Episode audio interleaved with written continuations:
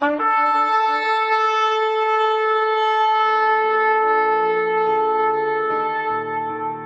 拜是本分，敬拜是机会，敬拜是恩典，敬拜是与神共享天伦。齐来敬拜。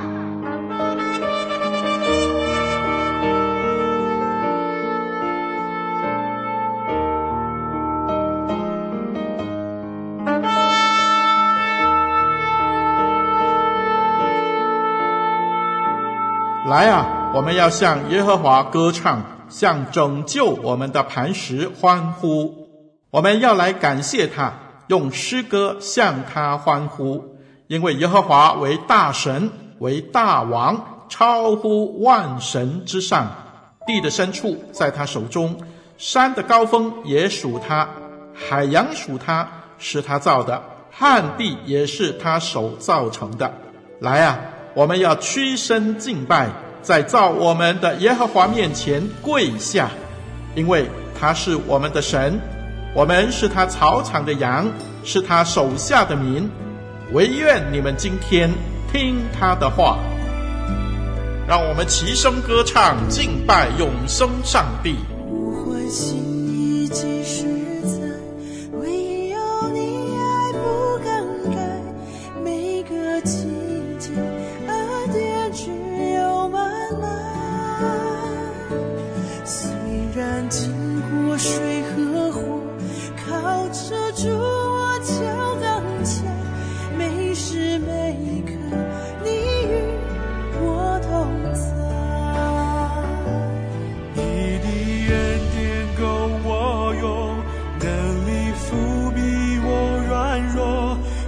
靠着耶稣的身，有的生。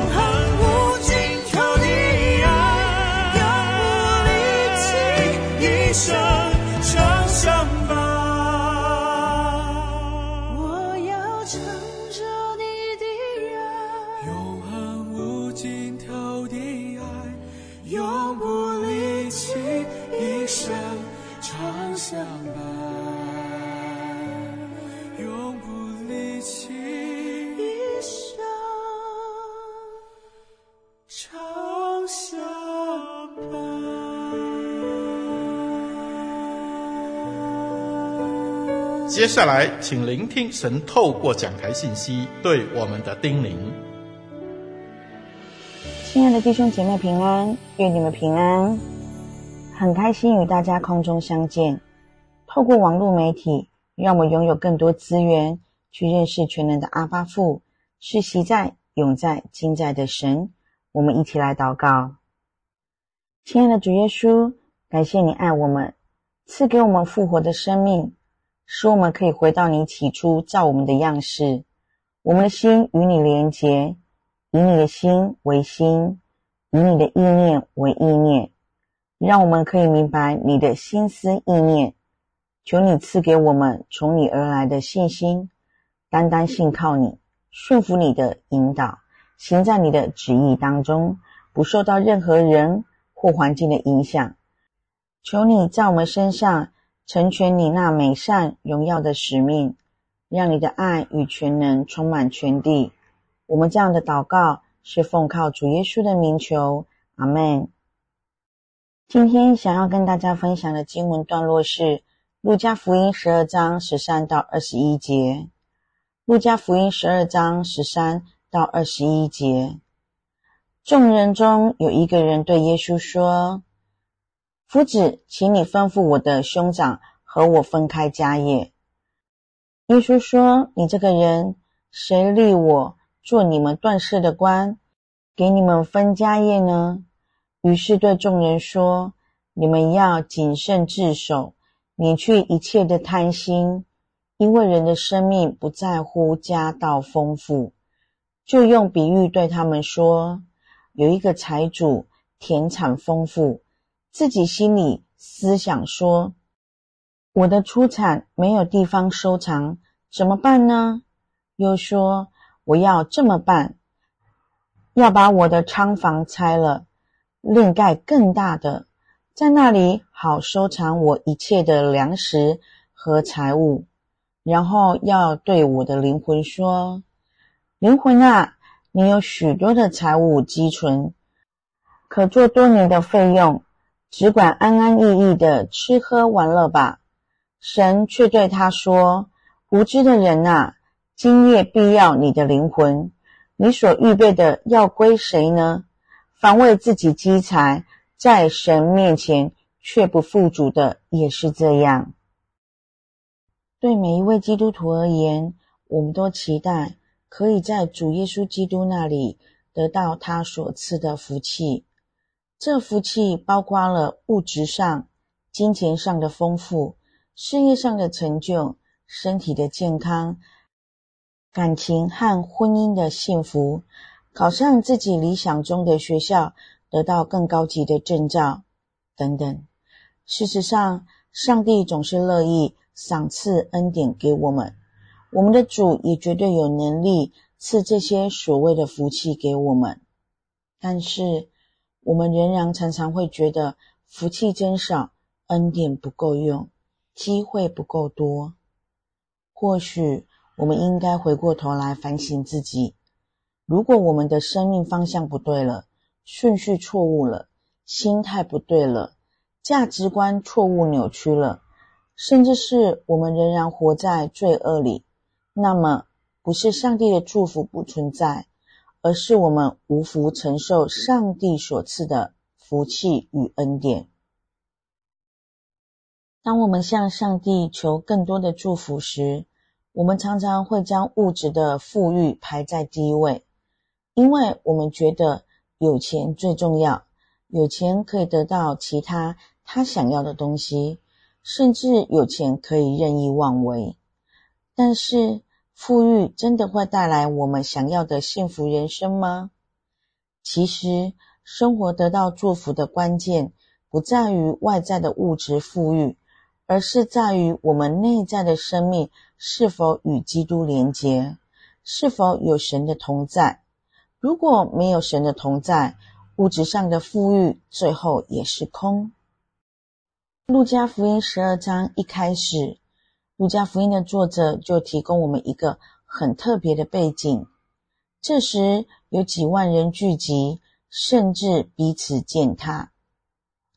照今天的经文来看，耶稣基督一开始是对着门徒进行教导，突然间有一个人来请。耶稣为他与弟兄分财产的事情做仲裁者，使得原本对门徒的教导变成为对会众的教导。有可能这个人听了耶稣基督对门徒的教导以后，感觉到耶稣基督是个公正、可信赖的老师，所以才会提出这个请求。可是我们看到耶稣基督并没有接受这个人的请求，而是用比喻做教导。教导什么呢？教导众人如何看钱财的问题。第十六到二十节的比喻是路加福音所特有的资料，也是很多人读过、听过的经文。第十三节，众人中有一个人对耶稣说：“夫子，请你吩咐我的兄长和我分开家业。”路加福音的作者并没有告诉我们。这个人为什么会有分遗产上的问题？但是可以知道的是，在这分遗产的事情上，他遇到了困难。犹太人分遗产也只是分配农作物的收成而已，并没有像我们分割土地一清二楚。因为犹太人的土地仍旧是兄弟共业，目的是保有祖先留下来的土地。避免因为贫困而失去土地，这也是为什么犹太人他们规定，若有亲友用土地或卖身抵押借款，满七年要除去一切的债务。另外一点，犹太人常会将有纷争的事情请求拉比协助处理。耶稣基督当时被认为是一位老师。我们知道，当时耶稣他并不是正式的经学士或祭司，但是耶稣他在人群当中是非常有权威的，因为众人喜欢他的教导，并且耶稣基督他的教导跟一般经学士不同。我想，这个来请耶稣基督为他和弟兄分父亲遗产的人，可能也是和群众一样。认定耶稣基督的权威，所以要耶稣基督做仲裁者。第十四节，耶稣回答：“你这个人，谁立我做你们断事的官，给你们分家业呢？”我们发现耶稣基督没有同意这个人的请求，并且耶稣基督的回答是严肃的。他回答这个人的话中，很清楚的在表明，他没有这种权柄。类似这样的工作，是一般犹太人拉比在做的事情。耶稣基督他透过这种话：“谁立我做你们断事的官，给你们分家业呢？”表明耶稣基督他的工作与使命和一般犹太人拉比不同，就如同他在回答比拉多的审问时所说的话。我的国不属这世界。第十五节，于是他继续向大家说：“你们要谨慎自守，免去一切的贪心，因为人的生命不在乎家道丰富。”这一句话是带着严肃态度的警告。这个警告反映出一般人最大的弱点，那就是贪心。另一方面，这句话也指出，那时候的人严重的错误，就是将人的生命价值物质化，将人生命物质化的现象越来越普遍。耶稣基督指责当时社会这种错误的价值观，也针对当时犹太宗教领袖的这种心态，更加是毫不客气的批评。我们可以想象。当我们将人的生命建立在物质化的基础时，我们人的生命不但不会带来安全感或价值，相反的是带来更多人与人之间的疏离。第十六节至二十一节，耶稣又对他们讲了一个比喻，就用比喻对他们说：有一个财主田产丰盛，自己心里思想说。我的出产没有地方收藏，怎么办呢？又说我要这么办，要把我的仓房拆了，另盖更大的，在那里好收藏我一切的粮食和财物。然后要对我的灵魂说：灵魂啊，你有许多的财物积存，可做多年的费用，只管安安逸逸的吃喝快乐吧。神却对他说：“无知的人啊，今夜必要你的灵魂，你所预备的要归谁呢？凡为自己积财，在神面前却不富足的，也是这样。”在这个财主的生命中，他的生命用财物在计算，他忘了生命来自上帝，失去上帝的生命是没有意义的。因为掌管人生命的不是钱财，也不是人身上拥有的任何东西，乃是创造生命、赏赐生命的上帝。我们要记得，今天的医学无论有多么的发达，医学依旧无法使人避免经历生老病死，而只是单单的延长所谓的寿命罢了。这个财主在他自己的告白中，不仅忘掉了上帝是他生命的主，也忘掉了与他同时生活在一起的人。第十九节说，当这个人累积更多财富时，他想到的是自己该如何生活在吃喝玩乐安逸之中。他并没有想到，与他生活在一起的人的生活中，有多少人因为欠缺财物而活在困苦中。所以，耶稣基督在这个比喻里已经告诉我们一个重要的信息，就是一个人的心中若是没有了上帝，也就不会平视看到有别人的存在。就好像那位律法师在试探耶稣的时候，回答耶稣基督所问的问题。路加福音十章二十五到二十七节这样子记载：有一个律法师起来试探耶稣，说：“夫子。”我该做什么才可以承受永生呢？耶稣对他说：“律法上写的是什么呢？你念的又怎样呢？”他回答说：“你要尽心、尽性、尽力、尽意爱主你的神，又要爱邻舍如同自己。”这一段很清楚的说明出，爱上帝与爱人是一体两面，无法分开的。我们可以怎么说呢？对人有爱，就是在回应上帝的爱。换句话说，一个人只会为自己着想，遗忘了上帝，同时也会忘了有别人。这样的人是很悲哀的，因为他的生命是孤单的。这样的人，他的朋友是他眼中的财富，但他却什么也带不走。王阳明牧师在《穷的只剩下钱》序言里写了一段故事：有位事业成功的美国女企业家，住在风景优美的豪宅里。有一天，这位女企业家他的高中时期好朋友要到美国去开会，就顺道去住在这位女企业家里。这位女企业家开了一台非常高级的车子去机场接朋友来家里住。一间豪华气派的屋子，里面有一大片青翠的草坪、美丽的花园、私人的网球场及游泳池。这座豪宅里有十几间空房，任好朋友选择。每间房间摆设精美，也挂着高价的名画。安顿之后，这位好朋友问女企业家说：“怎么不见你的家人呢？”女企业，她的脸色黯淡下来，回答：“我的先生有外遇，很少回家。我的孩子们都大了，有自己的理想，住在别的城市。”接着叹口气说：“你不知道，我现在是穷的只剩下钱。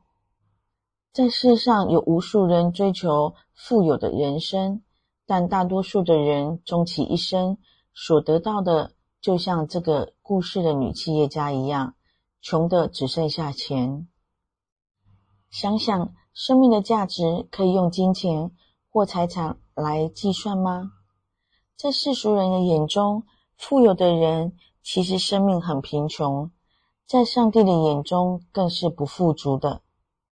前阵子我生了一场莫名其妙的病，没有伤口却感染蜂窝性组织炎。从我住院的第一天到我出院的第二十八天，总共抽了三次血液做细菌培养，始终没有找到什么原因感染，然后就出院了。现在想想，有钱也解决不了为何被感染，感染了哪一种细菌。然而，在无法确切的状况之下，只能买一种抗生素都试试看。偏偏我还对几种抗生素有排斥的状况，深深的感受到有钱也无法换到生命的健康。今天的经文《路加福音》十二章十三到二十一节，这段经文给我们几方面很好的提醒。第一，贪恋失败偶像。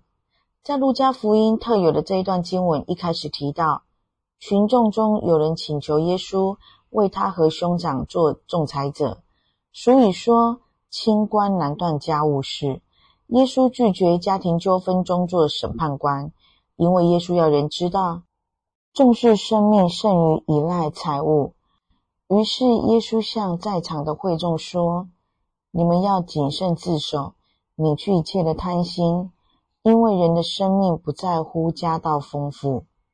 贪心是渴望拥有更多。”保罗在提摩太前书六章十节这么说：“贪财是万恶之根，有人贪恋钱财，就被引诱离了真道。”用许多愁苦把自己刺透了，在这里清楚地指出，贪财是万恶的根源。贪婪是魔鬼的计谋，是上帝所厌恶的。有智慧的保罗甚至说，贪婪就是拜偶像。哥罗西书三章五节，所以要治死你们在地上的肢体，就如淫乱、污秽。邪情、恶欲和贪婪，贪婪就与拜偶像一样。凡不认识上帝，情愿侍奉人所造之物，即可称为拜偶像。而贪婪的人，就像不认识上帝，贪婪的罪和侍奉偶像的人同样污秽。第二，生命不在乎他有多少财产。在耶稣告诫众人要谨慎，躲避各样贪婪后，更提出一个重要的教训：一个人无论怎样富裕，他的真生命不在乎他有多少财产。随后，耶稣又说了一个无知的财主比喻。这个财主田产丰富，也许他是经历劳苦与打拼才达到如今的地位。我们知道，拥有财富本身并没有错。但是这一位财主不知道他的财富是来自上帝的赏赐，这样的恩典不能以为全部都是自己努力来的，而自私的只为自己享用。我们仔细想想，我们周遭是否也有人像这个比喻中的财主一样呢？认为自己所拥有的财富是全靠自己双手打拼而来。理所当然就是给自己享用的。台湾有一句谚语说：“穷到快被鬼抓去”，意思是指生活困苦到几乎令人活不下去，只能等着鬼来抓自己，有濒临死亡边缘的夸张意思。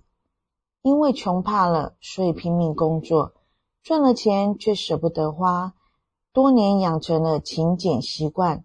同时也累积了一笔丰富的钱财。原本以为能靠这些财富慢慢享受，过舒服的日子，但是人算不如天算，冥冥之中自有定数。就如同路加福音十二章二十节所说：“无知的人啊，今夜必要你的灵魂，你所预备的要归谁呢？”美国有一位女士，名叫。C.D. Green，当时纽约人都称她为华尔街巫婆。一八六四年，她继承了七百五十万美元的遗产，加上他本身是商场高手，投资地产、银行、铁路等等的事业，赚了很多的钱。一九一六年，他死的时候，估计他的财产大约有两亿多美元。等于今日相当的四十亿，他有这些许多财富，却舍不得用。冬天不用热水，衣服只洗脏的地方，例如领口、袖子。怕用多了肥皂，他的儿子跌断了脚，他到处找免费医院，结果因为延误了治疗时间，儿子的脚要被锯掉。他年老时患有疝气，为了要支付一百五十元的医药费，不肯就医动手术。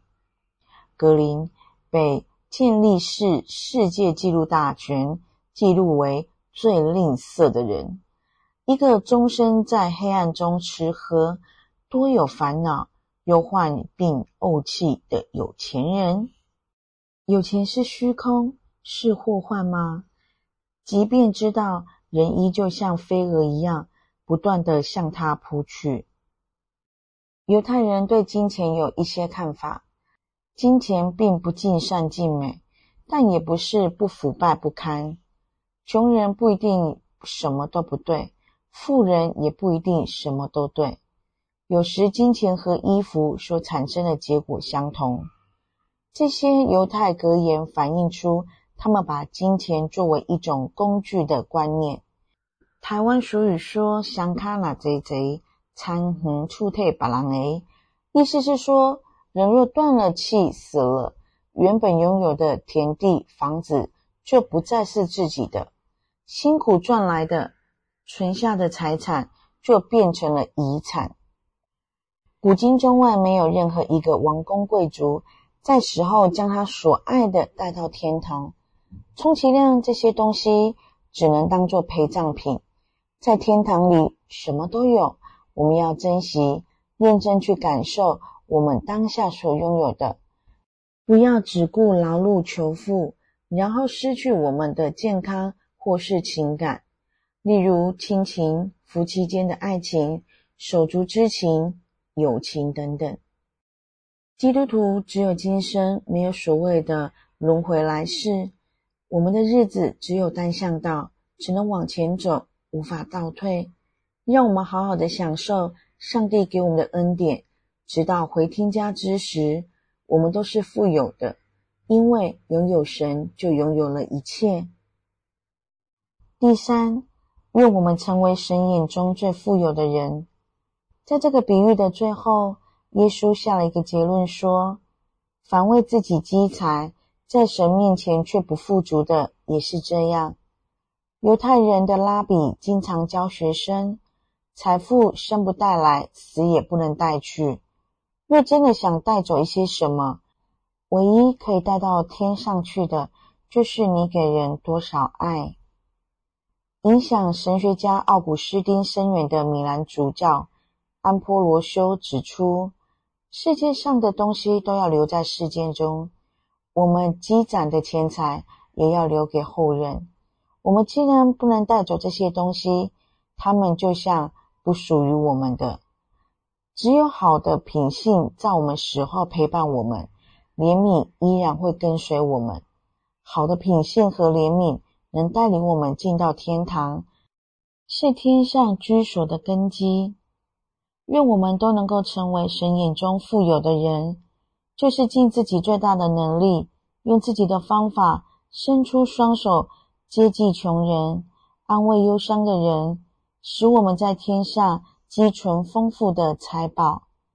最后，我们一起来祷告：亲爱的上帝，我们相信你的恩典够我们用，求你帮助我们避免贪婪，免得我们在钱财上富足，却在爱心上贫乏。愿你提醒我们要时时尽自己最大的能力，伸出双手接济穷人，安慰忧伤的人。使我们在死后有美德陪伴我们，也有美德与怜悯带我们进到天上，使我们积存财宝在天上，在天上成为富有的人。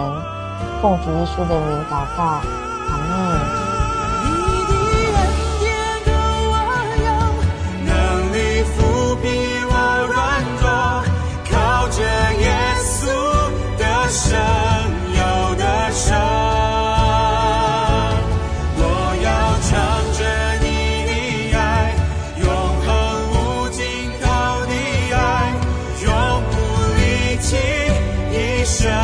朝向你。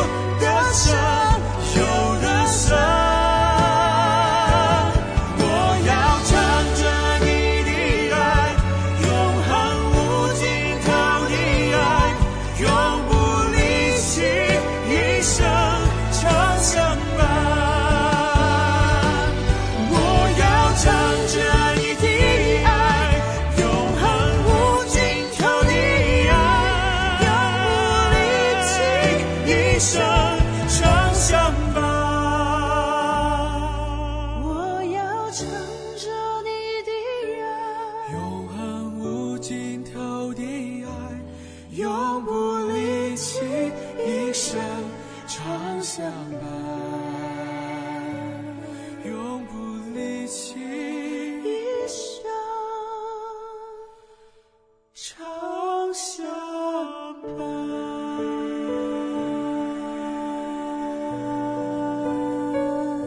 活水之声与您一起线上的敬拜，在此暂告一个段落。我们将在每个星期天与你一同敬拜神。欢迎锁定我们的网址，上帝祝福你。